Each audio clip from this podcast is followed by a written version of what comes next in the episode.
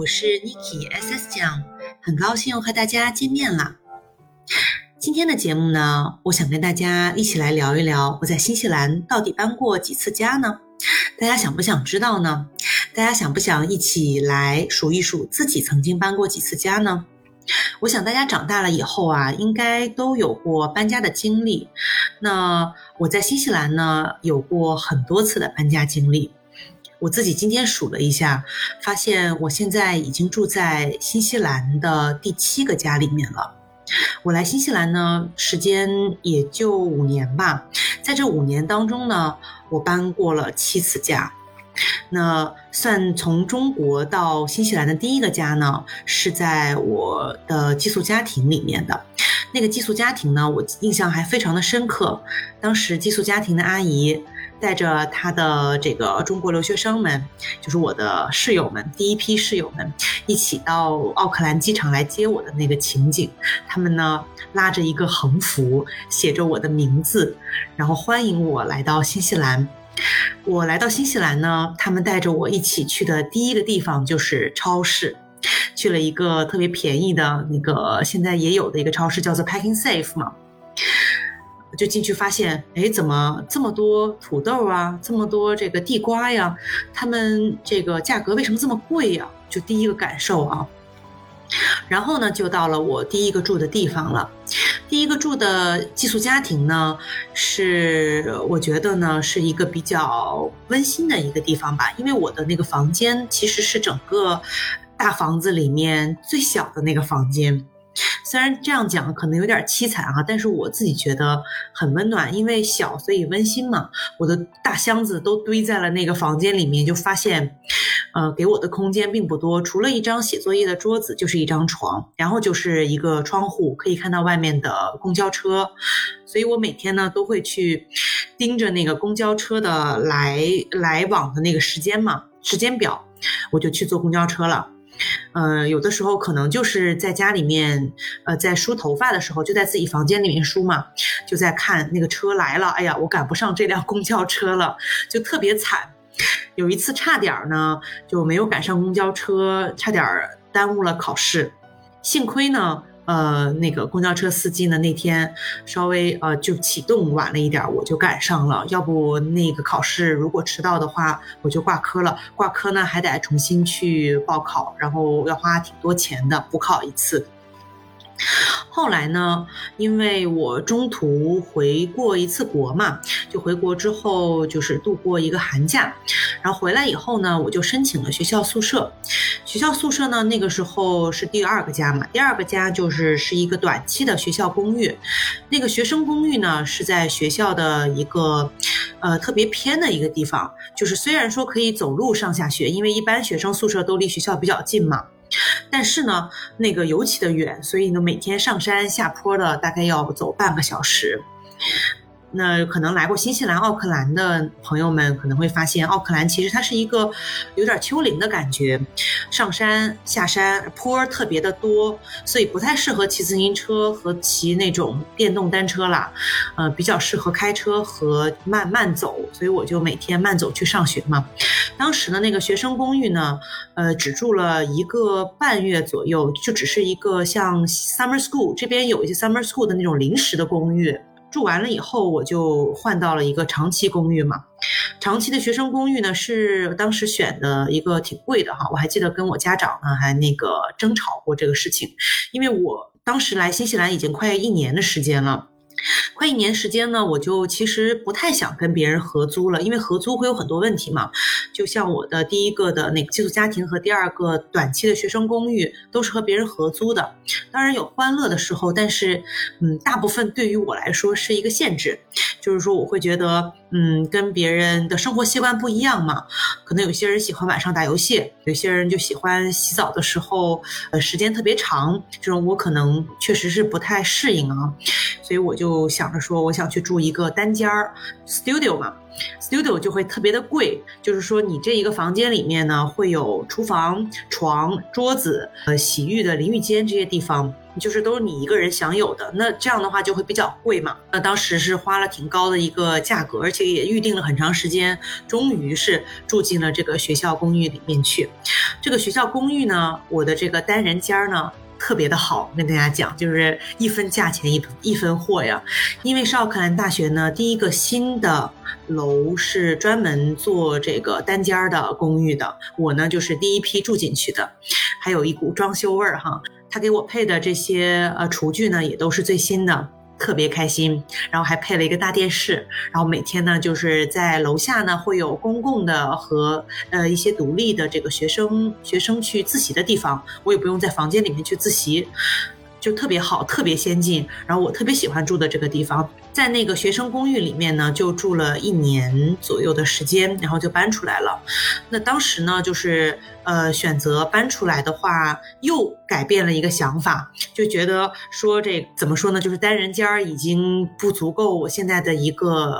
呃对住宿的一个要求了。我可能想着说要有停车的地方，因为当时呢也学了车，然后也买车了。在这个学生公寓呢，你就没有停车的地方，你要每天跟市区里面的人去抢车位。就是要求需求也变了嘛，就想着说，那我会开车了，那我就找一个外面的，呃，租一个房子，别人可能就是分租出来的这么一个独立出入的一个房子，然后呢，有一些小花园可以种种菜呀，然后可以养宠物啊，所以后来呢，就搬到北岸奥克兰的北岸来住了。奥克兰北岸住呢，当时是，呃，第一次拥有了，就自第一次买了自己的一个小宠物吧，买了那个豚鼠 Guinea pigs。就慢慢的，我觉得通过我的这个大迁徙哈，每次搬家，当然东西越来越多，然后情感呢也越来越多，就是包括了我对这个生活的一些热爱呀，热爱生活表现在了除了学习之外，除了这个。呃，和朋友和老师，那我对这个家里面的这个，就是在家里面生活的这个欲望就会越来越高。比如说呢，就是像养宠物，然后呢去打理花园啊，然后希望呢和这个呃奥克兰或者是新西兰的这个社区呢关系会越来越好。因为你你出了这个学校的这些公寓啊，然后住在这个奥克兰的这个社区里面的一些房子里面，你就会发现跟这个邻居啊纯洋人的这种环境呢就会越来越多了。那么，因为后来的一些工作地点的一些改变呢，也去了一个，就是也换了一些区去住别人的房子，有住过北岸呐，住过中区啊，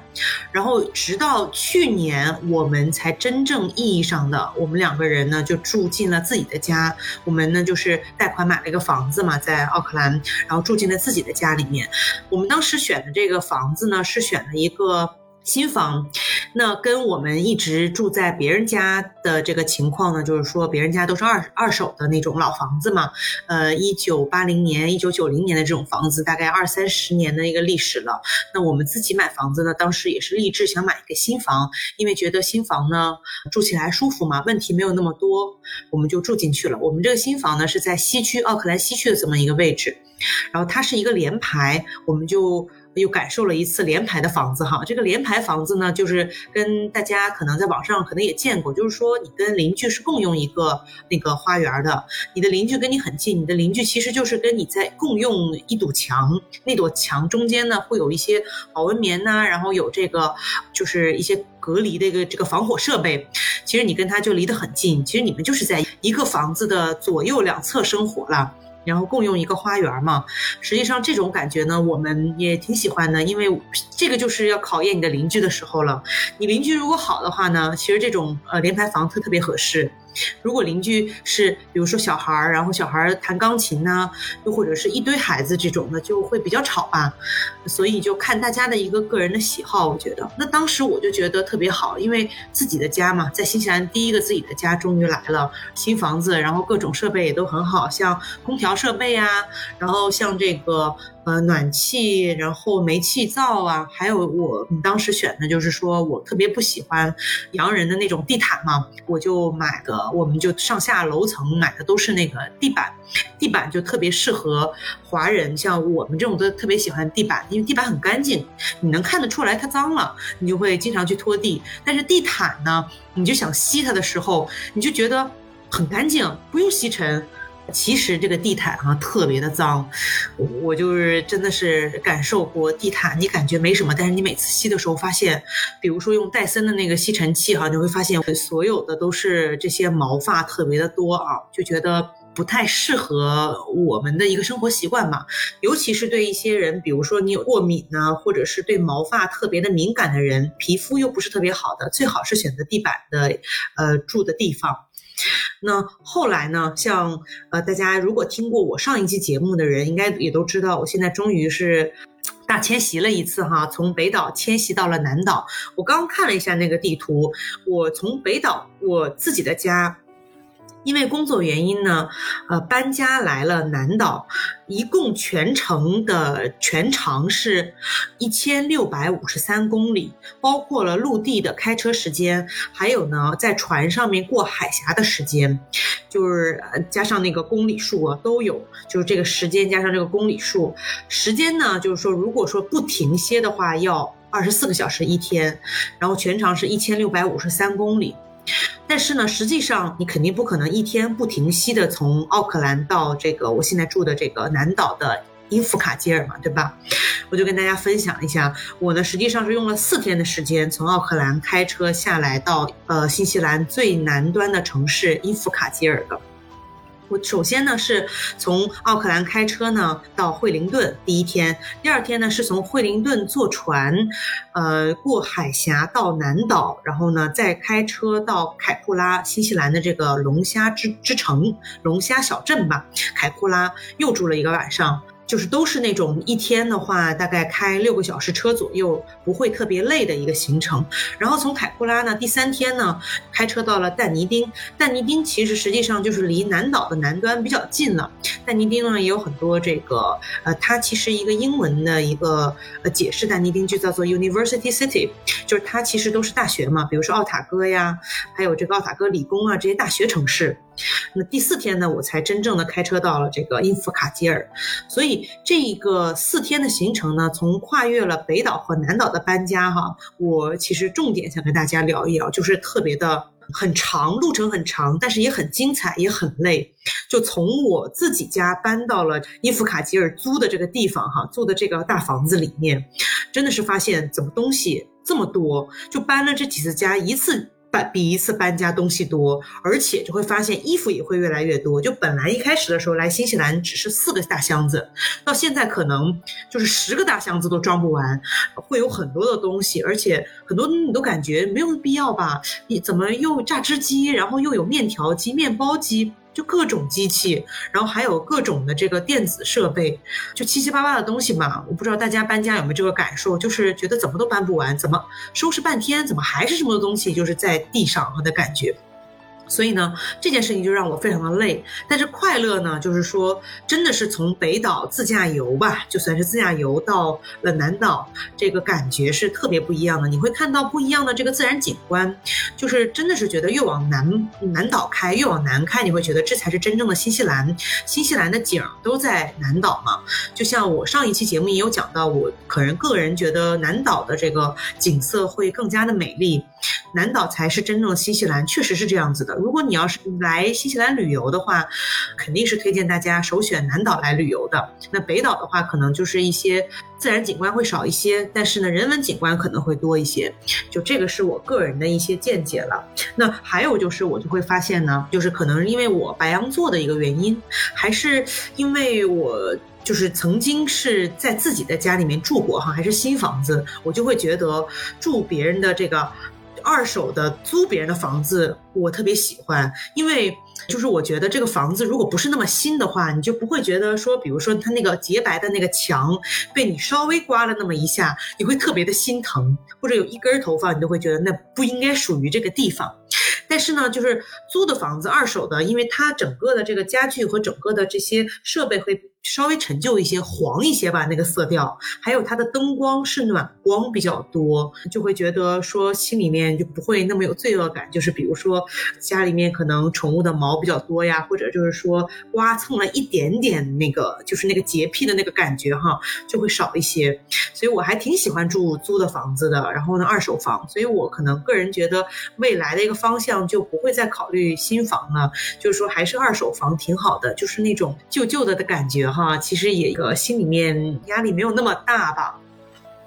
所以这个就是我一个整体的一个搬家感受吧。呃，当然大家可能会觉得就是说，哎呀，就是我其实学生的时候从一间独立的最小最小的那种小房子开始，到现在想要呃想要住在那个独立出入的地方，想要自己拥有一个自己的家，然后又想着说。呃，去改善自己的生活条件，为了工作去搬这个家。慢慢，我觉得在新西兰这五年的话，一个搬家的心路历程，大家从我的节目当中应该也听得比较的过瘾吧？我觉得，就我自己觉得，就是，呃，这一路上的话，也是我自己的一个成长，也是通过搬家呢，呃，慢慢的就不会那么的矫情吧。之前会觉得搬个家。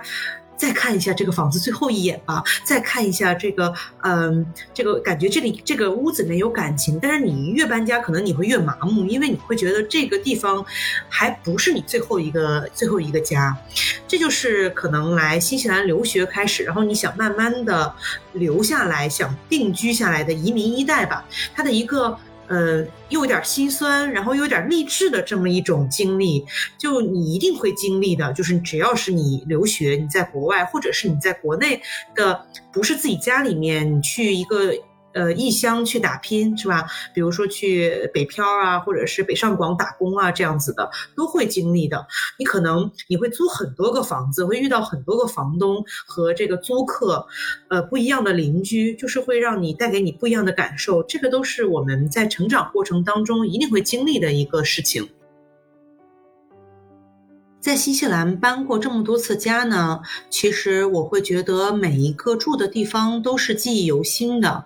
嗯，尤其是我觉得在每一个地方留下过的情感也好，一些回忆，就包括一些不愉快的回忆，比如说争吵啊、伤心呀、难过呀、失落呀，或者是孤独啊这些的，就都会有。而且像住的这些地方，它附近的景点呐，或者是散步经历过的一些地方，特别的记忆犹新的。所以这个也是带给我的一个在新西兰一路。向南的这样子的一个经历，其实是非常好的，因为只有你在不断的。变化，你才会有成长。当然，我觉得在我人生当中的呃某一刻，我会觉得我要定下来了。我可能这个就是我长期的一个家，我可能希望在这里就是长期的居住下去。因为我可能越长大，我就越害怕说“永远”这个词，因为没有谁会陪你永远的。就是比如说你的。亲人或者你的朋友，都只是你这个人生当中的一段儿，就包括搬家，你的每一个家，其实对你来说都只是人生当中的一个家而已，不会就是说，呃，留恋太多。咱们要往前看。这个也就是我在搬家当中的一个比较感触的地方，就会觉得自己长大了，自己经历了这么多，应该是会越来越坚强的。不管什么样子的改变，我做过的决定呢，都应该是自己要承担责任认的。我感觉今天的话跟大家分享的已经很多了。如果说呢，你们也有一些关于这个搬家的经历呀，也可以跟我在评论区留言。如果呢，大家喜欢 Niki 的沉浸式听新西兰的话呢，一定要记得订阅哟。今天的节目呢就到此结束啦，谢谢大家的收听，我们下期节目再见，拜拜。